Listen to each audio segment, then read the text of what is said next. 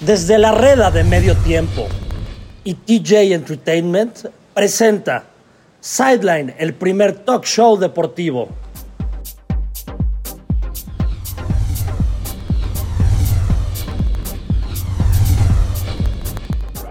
Pues entonces ponemos la grabadora de voz y desde la reda de medio tiempo y desde mi nuevo canal, Ramagic, de Spotify.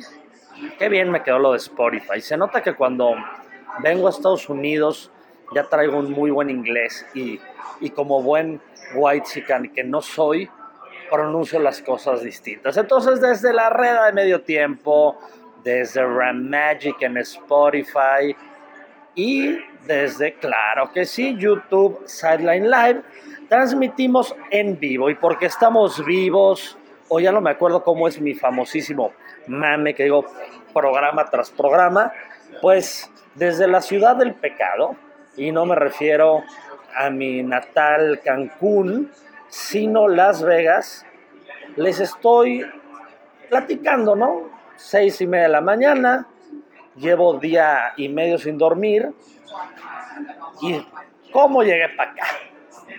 Llegué a un vuelo a las once y media, que hacía escala en el aeropuerto Monterrey de 13 horas.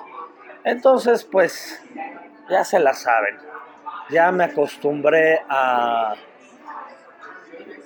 a dormir en el suelo. Ya tengo toda una iniciativa.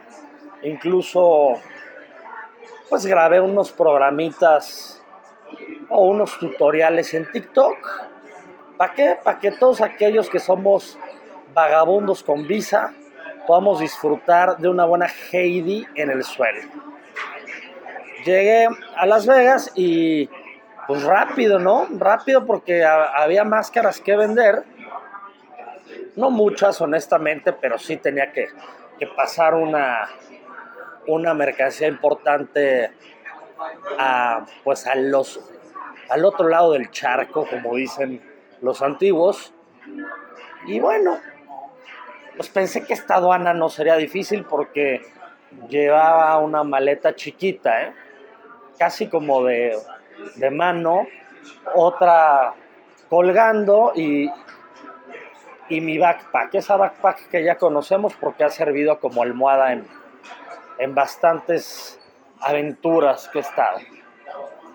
Y bueno,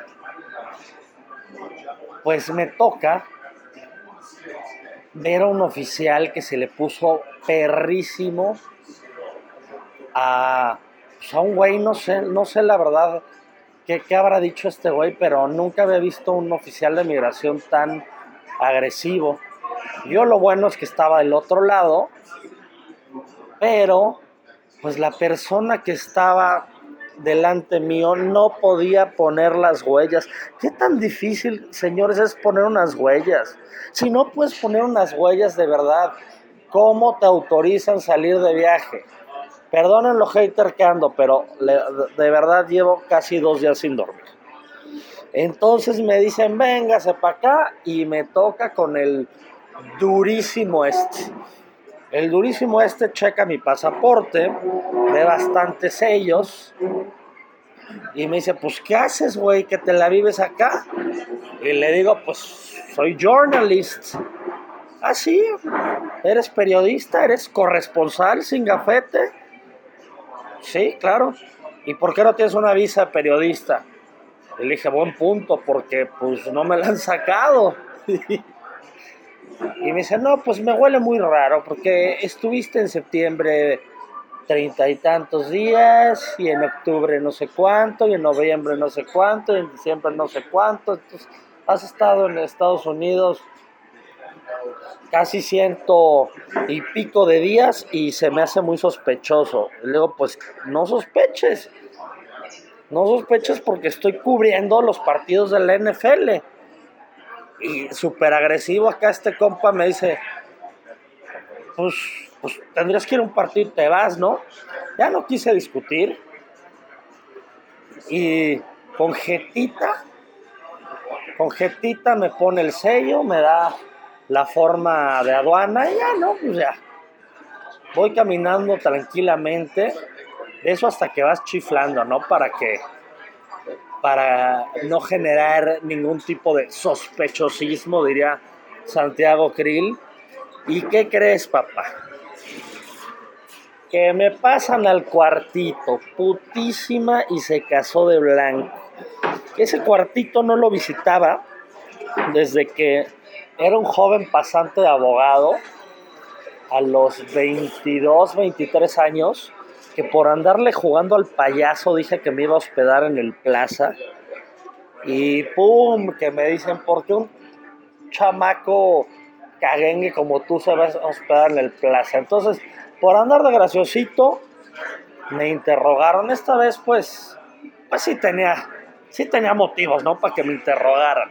Y no solo eso, me piden abrir las maletas y ya saben, salen máscaras de los Raiders, salen máscaras de Green Bay, salen chingos de zarapes para perros, que es a lo que me dedico, en mi marca y salen más productos. Y entonces, pues, ¿para qué les explico todas las explicaciones, valga la redundancia que tuve que dar?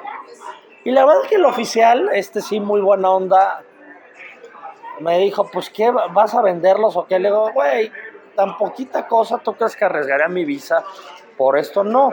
Vengo de despedir soltero, se lo voy a dar a mis cuates y pues tenemos todos mascotas, así que pues se vale, ¿no?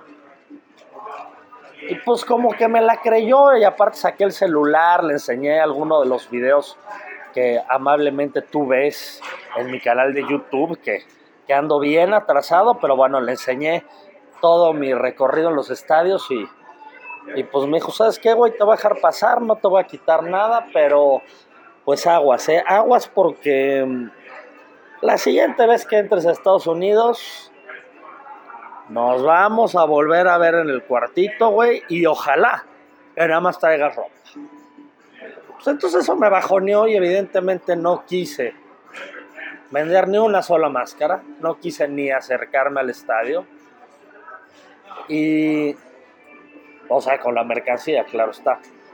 Y pues ya no. No, no vale la pena arriesgar lo mucho por lo poco. Wow, ya parezco un coach de estos de vende humos. Que no les da cruda de pronto estar escuchando y viendo TikToks y viendo Reels en Facebook de vende humos o de White Chickens o de gente aspiracional, a mí me ha dado una cruda que qué les platico. No hay michelada que me la quite.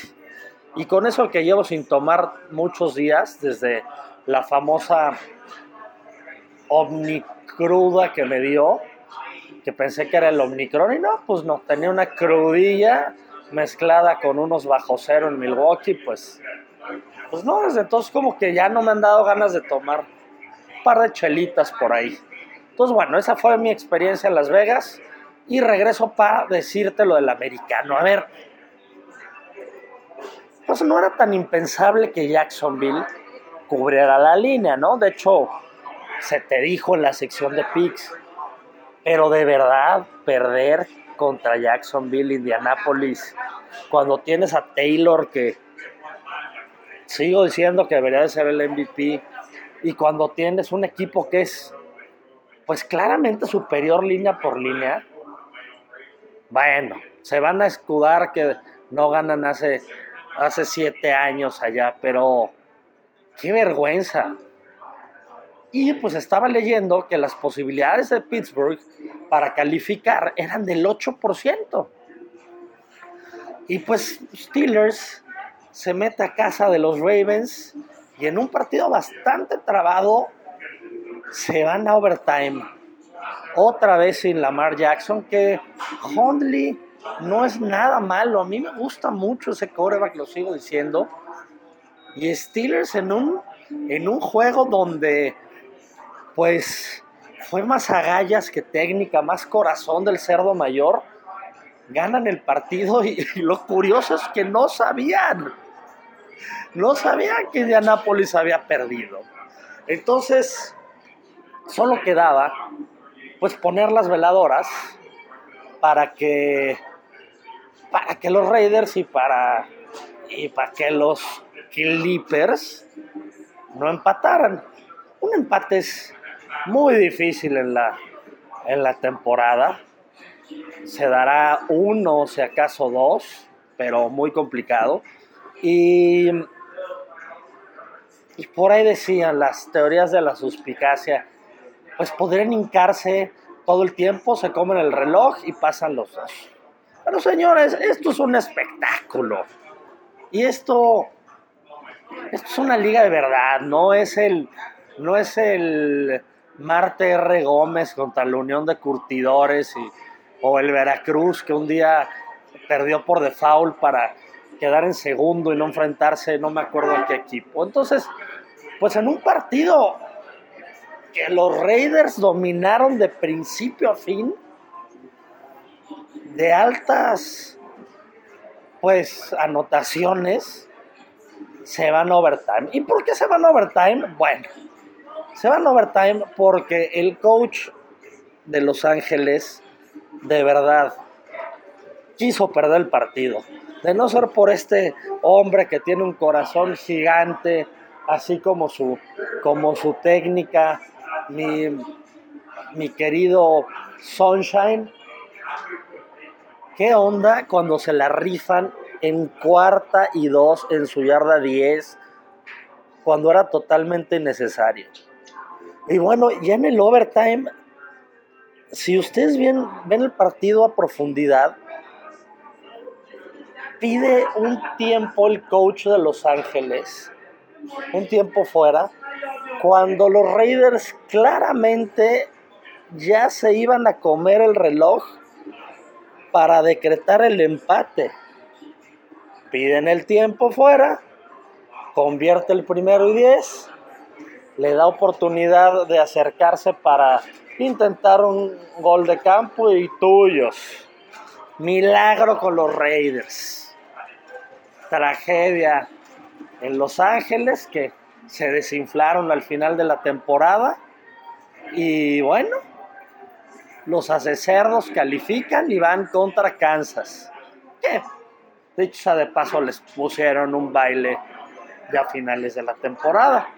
Hablando de desinflados, pierde Nueva Inglaterra contra, contra Miami y perdió los Patriotas cuatro de los últimos cinco, si mal no recuerdo. O sea, dicen los que saben, los conocedores del fútbol mexicano, que la liguilla, los playoffs son otro torneo y, y pues normalmente gana el que viene más enrachado, más concentrado y más motivado, pero Nueva Inglaterra llega, ay, pasando de panzazo.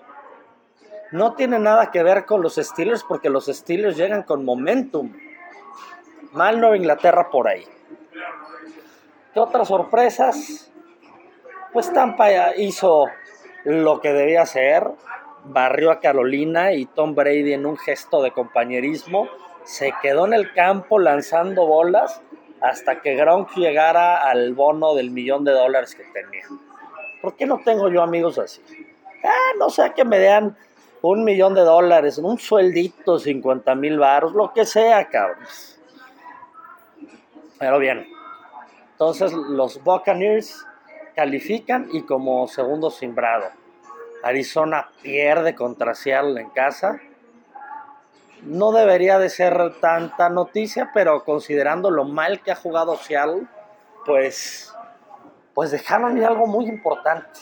Y hablando de dejar algo importante y de momentum, ¿qué me dicen del el partido de los 49ers contra los Rams.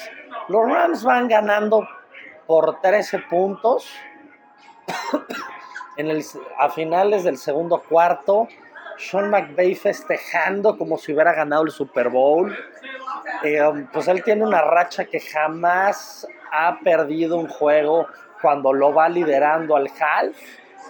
Y dice San Francisco, me pongo las pilas, utilizo al extraterrestre, este Divo Samuel, Jimmy G muy conectado y muy concentrado, sonriente como siempre, como si su chamba nunca estuviera en jeopardy. Fuerza en el overtime y juegue papá. Gana San Francisco. No pasa nada con Los Ángeles por la derrota de Arizona. Y pues tristeza en Nueva Orleans porque Nueva Orleans se quedó a nada del milagro. Me hubiera encantado ver a Nueva Orleans en postemporada porque me gustan las historias de los underdogs.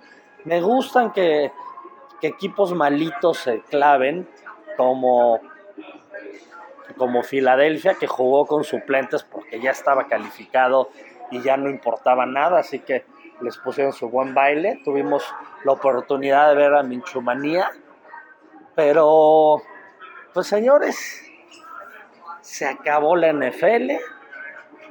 Nos quedan ya muy pocos partidos, el cronómetro va para atrás y pues qué más les platico, partidos de trámite, Green Bay manda a sus titulares cuarto y medio. Rodgers dos anotaciones, solo cuatro pases incompletos. Davante Adams supera a Jordi Nelson en, en recepciones en yardas para un Packer en una temporada. Meten a Jordan Love y a los bench warmers y pues pierden el partido contra Detroit. No pasa nada buena decisión de quien va a ser el coach del año de usar titulares un rato, precisamente para que no se oxiden. Porque luego también el exceso de, de descanso apendeja a algunos. Así las cosas. Tennessee, Simbrado número uno, Kansas número dos, Bills tercero, y pues ya tenemos ya tenemos duelo. Y, lo que me sorprende es que ya hasta Monday Night vamos a tener liguilla. O sea que del sábado al lunes vamos a estar destapando las caguamas porque va a haber NFL para aventar y va a haber partida sa, sa, sasos. Entonces voy a mezclar, mijos y misters míos, los picks con un breve análisis. ¿Qué les parece? A ver, déjenme, me meto a la línea esta línea que nos las proporciona ya el Caesars Palace. Vegas te hizo una aplicación, qué buen anuncio, la verdad que hacen al César Moreno como, como un rapero y, y está bien padre que afuera del Caesars tenemos al César con camiseta del NFL. Bueno, fútbol americano entonces, señores. Sabadito, Cincinnati recibe a Raiders. Menos 6 los Bengals. Pues señores, no hay mucho que pensar. Bengals en un high scoring game le va a ganar a Las Vegas y Las Vegas lo mismo. Un car, una de Cali, dos de arena, inoperante, intercepciones, timorato, les va a pasar encima. Jamar Chase, Macaulay Culkin, el otro que siempre se me va el nombre, y voy. Ya saben, ya saben que uno no puede retener tantas cosas y menos cuando está desvelado. Ojo, no estoy crudo, cabrones. Cabroncitos. Bueno, pues ese fue mi análisis, ¿va? Arizona contra los Rams ya se habían enfrentado. Arizona le puso un baile. No, no sé. Qué mal. Ya no me acuerdo, vi el, el partido completo, no. Los Ángeles le puso un baile a Arizona. Arizona también se desinfló muchísimo, perdiendo partidos totalmente inexplicables. Y pues los Rams menos cuatro. Menos cuatro en casa. No sé a qué, a qué Arizona vamos a ver honestamente, si va a ser el, de muchos puntos y el de eficiencia o el de deficiencia. Me voy a tener que ir con los Rams y no estoy nada seguro de esto porque igual Stafford te hace receptores de élite, te hace receptores de récords, lo hizo con Megatron, lo hizo ahorita con Coop, pero siempre saca el famosísimo gen León de Detroit. Entonces, no sé qué pase con ese muchacho. Él es un gran jugador para hacerte la chamba en temporada regular. No creo que sirva para los playoffs, pero como esto no es algo bíblico, no es de creer, es de ver el partido. Entonces, sabadito nocturno nos vamos a regalar ese ay, ese partido. Perdón el bostezo, pero ya ya me está pegando. Patriotas contra Bills. Pues vamos a esperar lo mismo que, el duelo pasado, un duelo electrizante de ida y vuelta. No le va a alcanzar a los Patriotas. Y Bills se lleva la victoria con un menos 4. Y sabes que el y under está en 43. Vámonos con unas altitas. Me gustan las altas por ahí. ¿Y qué otro partido? Vamos a seguir con esto. Mis Águilas de Filadelfia contra Tampa ya se enfrentaron la temporada regular. Tuve la oportunidad de ir al Lincoln Financial Field y, y pues Tampa ganó con más complicaciones de las que quisieran pero ganó al final, no cubrió la línea, ahorita la línea está en más ocho y medio a los Eagles y no sé, no sé de verdad, no creo que le alcance a los Eagles, pero sí cubren la línea. Por supuesto que cubren la línea de ocho y medio.